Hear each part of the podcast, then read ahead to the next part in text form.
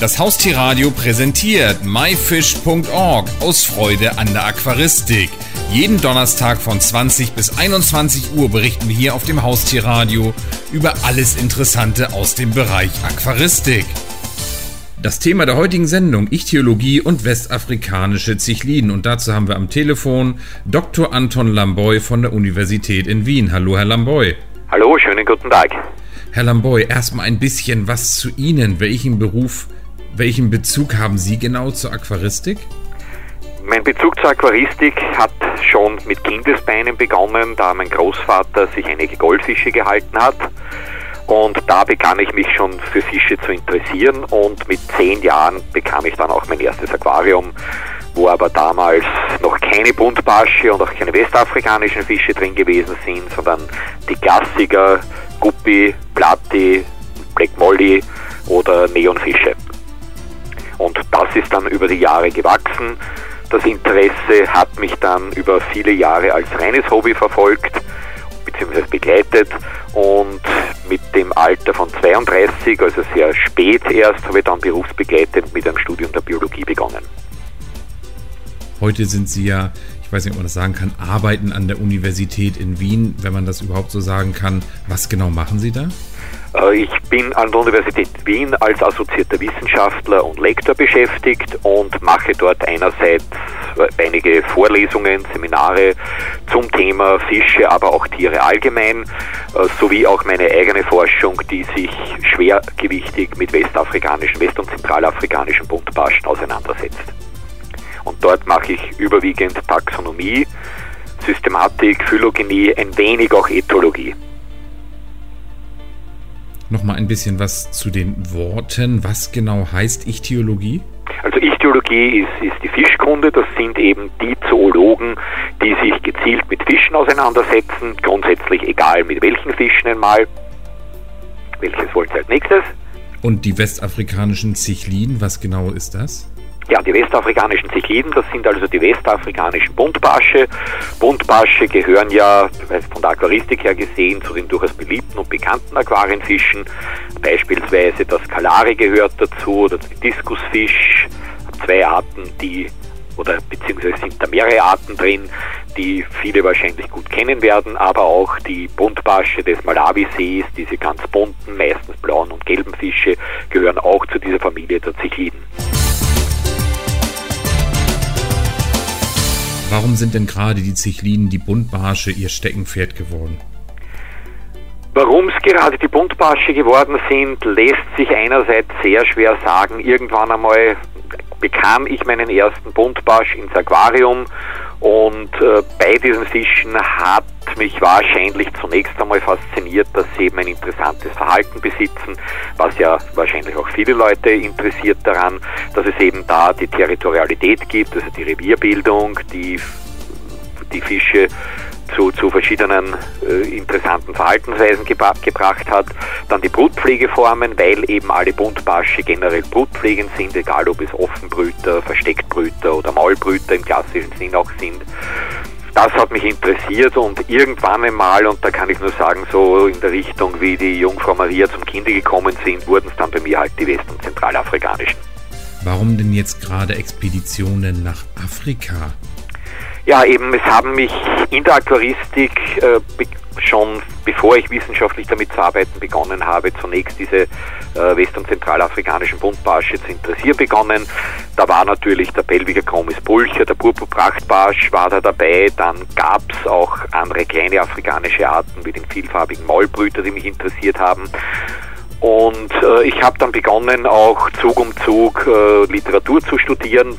Zunächst einmal aquaristische Literatur, da ich festgestellt habe, dass es da nur sehr wenig vernünftige Literatur drüber gibt, kam ich dann auch einmal zur wissenschaftlichen Literatur. Da habe ich auch festgestellt, es gibt nur sehr wenig wissenschaftliche Literatur dazu.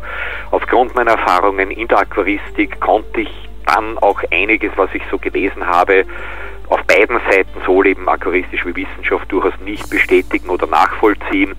Und das hat dann eben dazu geführt, einerseits äh, mich stärker in die Wissenschaft hineinzubewegen, eben mit dem Studium zu beginnen, um mehr zu lernen, wie man sich auf wissenschaftlicher Ebene mit der Thematik äh, auseinandersetzt. Auf der anderen Seite wollte ich eben mehr auch über die Fische, über die Biologie dieser Fische kennenlernen, wissen, mehr darüber wissen und es wollte auch mehr Fischarten kriegen, um diese untersuchen zu können, um, um eben mein Wissen auch hier zu vermehren.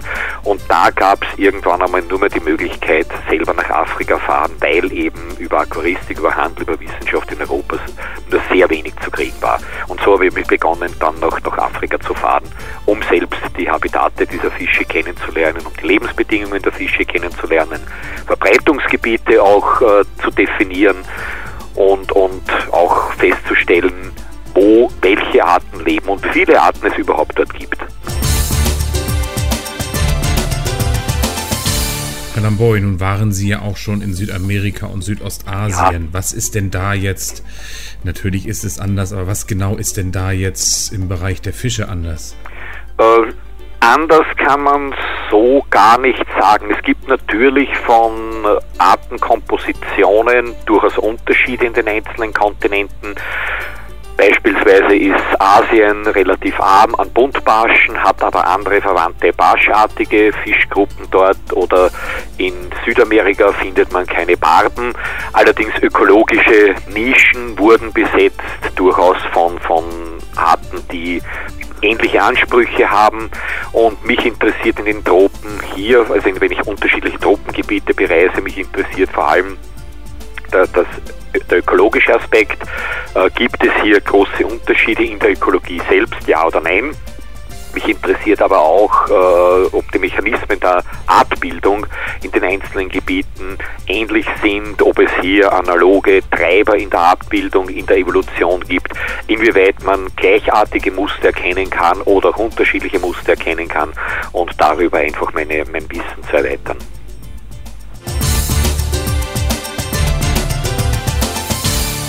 Herr Lamboy, nun sind Sie als Wissenschaftler ja sicherlich der richtige Ansprechpartner, wenn es um die Frage geht, kann ich eigentlich oder ich als Aquarianer oder die Aquaristik im Allgemeinen etwas zum Artenschutz beitragen oder eher nicht? Aquaristik kann auf jeden Fall etwas zum Artenschutz beitragen. In der heutigen Zeit ist es ja nicht mehr so, dass man davon ausgehen muss, dass jetzt der Großteil der Fische, die wir im Hobby pflegen, einmal als echter Wildfang und da auch als Import zu uns kommt. Es beginnt jetzt schon einmal dass viele Fische in, in den tropischen Ländern, aber auch in, in den nördlichen Gebieten für den agoristischen Bedarf, für den Massenbedarf generell gezüchtet werden. Also der Anteil an, an Wildfängen ist bei weitem nicht mehr so groß, wie er vielleicht vor 50 Jahren gewesen ist. Das einmal als, als ein Punkt, dass man über diese Zucht, die da betrieben wird, durchaus einmal äh, einen Markt zufriedenstellen kann, ohne generell Wildfänge äh, sammeln zu müssen. Aber es gibt noch andere Aspekte, die wesentlich bedeutender sind für den Artenschutz, den die Aquaristik betreiben kann.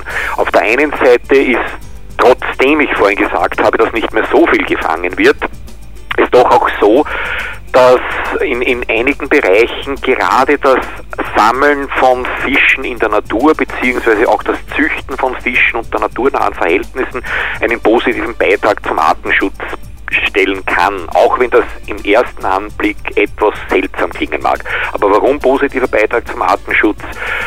Die Umweltzerstörung in den tropischen Gebieten schreitet immer weiter voran. Und vor allem aufgrund von Landgewinnung für Farmen, für Ackerbau, für Viehzucht, plakative Beispiele kann man zum hier durchaus in Südamerika finden, Schlagwort Sojabohnen. Es gibt aber dann auch beispielsweise in Asien riesigste Flächenzerstörungen für beispielsweise Palmölplantagen. Wenn man heute nach Borneo kommt und man stellt sich vor, man findet dort noch große Regenwälder, wird man bitter enttäuscht werden. Man findet riesigste Plantagenwirtschaft, Zerstörung des Landes, aber eben keine echte Natur mehr. Es ist aber auch dann natürlich noch mit anderen äh, Gewinnungen von Ressourcen wie Bergbau verbunden, dass hier Landzerstörung stattfindet.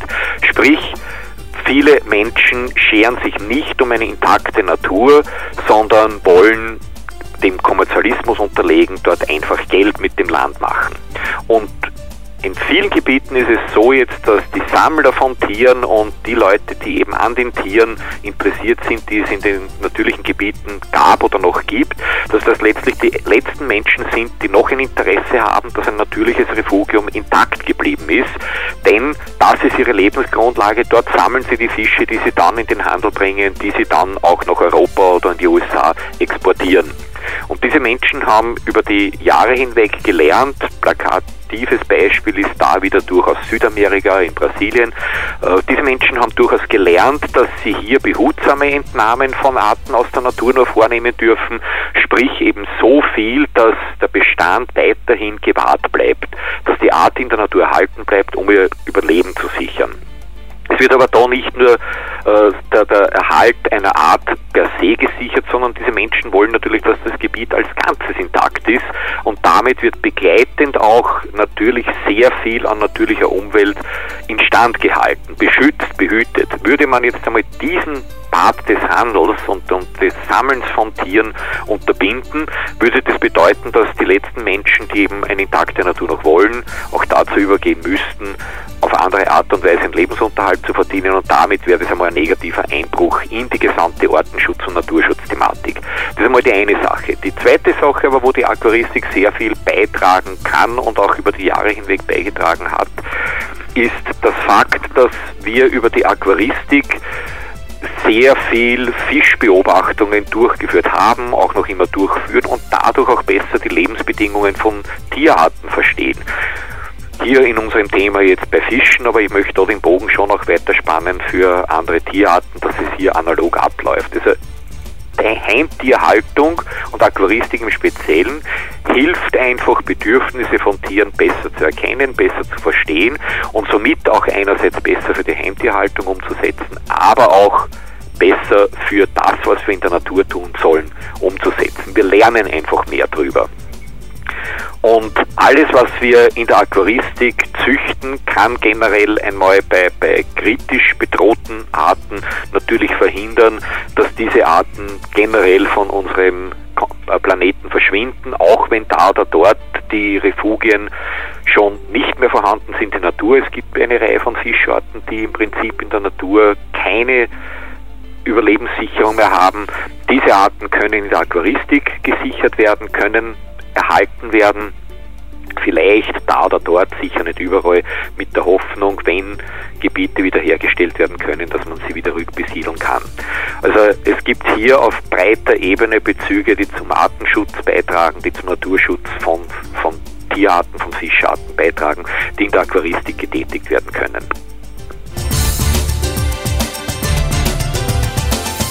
Herr Lamboy, an welchen anderen Projekten arbeiten Sie denn derzeit noch?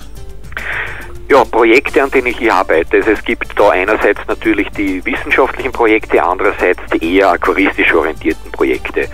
Die wissenschaftlich orientierten sind, dass ich weiterarbeite an der äh, Systematik, Taxonomie, Phylogenie von west- und zentralafrikanischen Buntbarschen im Speziellen, aber ich möchte das auch in der nächsten Zeit ein wenig weiter ausweiten, um, um größere Arbeiten äh, über Zichliden zu machen, beziehungsweise auch über Buntbarsche, vielleicht aus Südamerika auch zu arbeiten.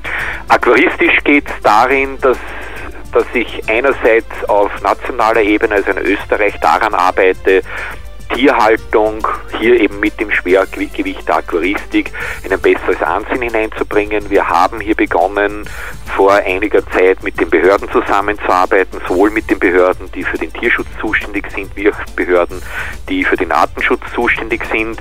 Äh, wir haben hier natürlich gegen radikalen Tierschutz anzuarbeiten, der mit absolut mangelnden bis gar nicht vorhandenem Verständnis, was Tiere wirklich benötigen, einfach fundamentalistisch radikal agiert und die Tierhaltung verbieten will. Hier wollen wir dagegen anarbeiten, weil wir der Ansicht sind, also ich arbeite hier in einer Gruppe in Österreich, im österreichischen Verband. Ich war ja bis Mai äh, Präsident des österreichischen Verbandes für Vivaristik und Ökologie. Das ist der österreichische Aquarien- und Terrarienverband. Ich bin jetzt der Vizepräsident im Verband, bin auch im österreichischen Verband der Leiter des Referates für Tierarten und Naturschutz. Und wir wollen eben hier beweisen, dass Tierhaltung in menschlicher Obhut ein ganz wichtiger Aspekt ist. Einerseits als Kulturgut, als äh, kulturelle Selbstverständlichkeit, als ein Grundrecht des Menschen, aber auch eben ein ganz wichtiger Aspekt ist, um Tier- und Artenschutz wirkungsvoll zu betreiben dass wir hier Sachkunde implementieren wollen, dass wir hier Gegenverbote, gegen Positivlisten oder Whitelists oder Blacklists oder wie immer Sie das bezeichnen wollen, anarbeiten wollen, weil die ganz einfach Nonsens sind. Äh, das sind Dinge, die von Menschen eben gefordert werden, die keine Ahnung von Tierhaltung haben. Da arbeiten wir mal dagegen an. Äh, es ist auch ein Projekt in der EATA, in dieser Europäischen Aquarien- und Terrarienvereinigung, dass wir auch hier auf EU-Ebene in gleiche Richtung arbeiten wollen, um hier die Tierhaltung eben als ein Grundrecht des Menschen zu implementieren, um Verständnis für die Tierhaltung einzubringen.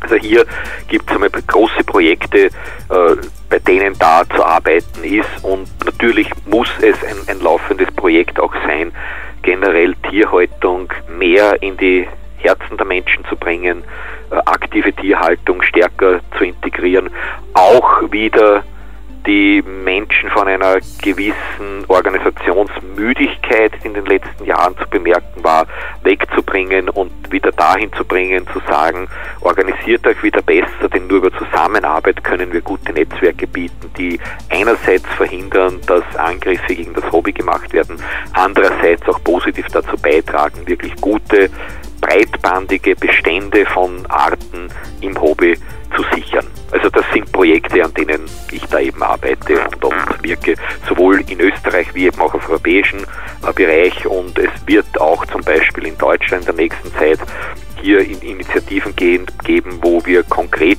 als österreichische Organisation mit dem VDA auch zusammenarbeiten werden, aber auch innerhalb von einigen Organisationen in Deutschland, wie zum Beispiel die DCG, in der ich in der nächsten Zeit stärker aktiv werde. Und ich möchte auch in der DCG den etwas schlummernden Artenschutzgedanken und Arterhaltungsgedanken, Zucht-Nachzuchtprogramme äh, zu starten, solche Dinge auch in der DCG, in der Deutschen Fliegengesellschaft, stärker in den Vordergrund bringen. Herr Lamboy, kommen wir nochmal wieder auf die Fische. Sie hatten ja schon mhm. gesagt, dass Sie sich speziell auch für die Buntbarsche interessieren, aber ja. das ist ja nicht das Einzige. Ihnen geht es ja auch um labyrinthische und Killifische. Warum? Ja, äh, generell einmal Fische sind immer interessant, auch wenn ich auf der einen Seite eine gewisse Spezialisierung habe. Äh, mich interessieren alle Fische sowohl vom wissenschaftlichen Aspekt wie auch vom aquaristischen Aspekt. Äh, wissenschaftlich geht es auch darum, eben über das Allgemeinverständnis von, von Systematik, Taxonomie, e-, Evolution, Biodiversität, all das, was da reingehört, einen Überblick zu haben, Vergleiche zu haben, beim Lernen sich einfach weiterzuentwickeln. Es ist halt so, wenn man über den Zaun schaut, in dem Fall über den Zaun der Zichliden, äh, man kann nur dazulernen, man kann in der Forschung nur dazulernen, man kann in der Tierhaltung nur dazulernen. Es gibt von den Verhaltensaspekten her bei zum Beispiel den Labyrinthern ganz tolles Verhalten, das einfach Spaß macht, auch zu beobachten im Aquarium. Es gibt dann beim Bereich der Arterhaltung auch bei anderen Fischgruppen, hier sind wieder die Labyrinthe als, als wichtiges Beispiel zu nennen, aber auch Kielfische, einzelne Arten, Artengruppen, bei denen es ganz wichtig ist, dass man sich an der Erhaltungszucht beteiligt, weil eben in der Natur viel zu viel Habitate zerstört sind, beispielsweise äh, Parosphromenus, Pracht, Zwergprachtgurame-Arten aus Südostasien, auch Wildformkampffischarten aus Südostasien dass also hier Haltungszucht betrieben werden muss und dass es mir hier auch ein Anliegen ist, abgesehen von der Freude, die ich in der Aquaristik allgemein da habe, dass mir ein Anliegen ist, auch hier in der Haltungszucht mitzuwirken und Bestände sichern zu helfen. Daher auch mein Interesse für andere Fischgruppen. Anton Lamboy von der Universität in Wien zu den Themen Ichthyologie und westafrikanische Zichliden. Wir danken Ihnen ganz herzlich für das Interview. Ich danke auch. Das war die Sendung myfish.org aus Freude an der Aquaristik. Die gesamte Sendung gibt es natürlich auch zum Nachhören und Downloaden unter www.haustier-radio.de, dann in dem Bereich Shows und myfish.org aus Freude an der Aquaristik. Eine neue Ausgabe gibt es hier auf dem Haustierradio wieder am Donnerstag um 20 Uhr.